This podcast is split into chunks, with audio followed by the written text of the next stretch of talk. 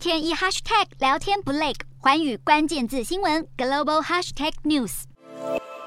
投资人准备迎接本周的美国企业财报季和通膨数据报告，但因为缺乏利多消息，美国股市又走弱，各大指数今天收盘全面下挫，其中纳斯达克指数重跌超过百分之二，美股四大指数全数收黑，道琼指数下挫一百六十四点三一点，收三万一千一百七十三点八四点，纳斯达克下挫两百六十二点七一点，收一万一千三百七十二点六零点，标普五百下跌四十四点九五点，收三千八百五十四点四三点，费半指数下跌六十四。四点三三点，收两千五百五十三点六九点。欧洲股市方面，投资人准备迎接本周稍晚展开的美国企业财报季和美国重要通膨报告之际，全球股市今天普遍下挫，欧洲重要指数也多收跌，英国则是几乎以平盘作收。欧洲三大股市多数收低，英国股市小涨零点三五点，收七千一百九十六点五九点；德国股市下挫一百八十二点七九点，收一万两千八百三十二点四四点；法国股市下跌三十六点八三点，收五千九百九十六点三零点。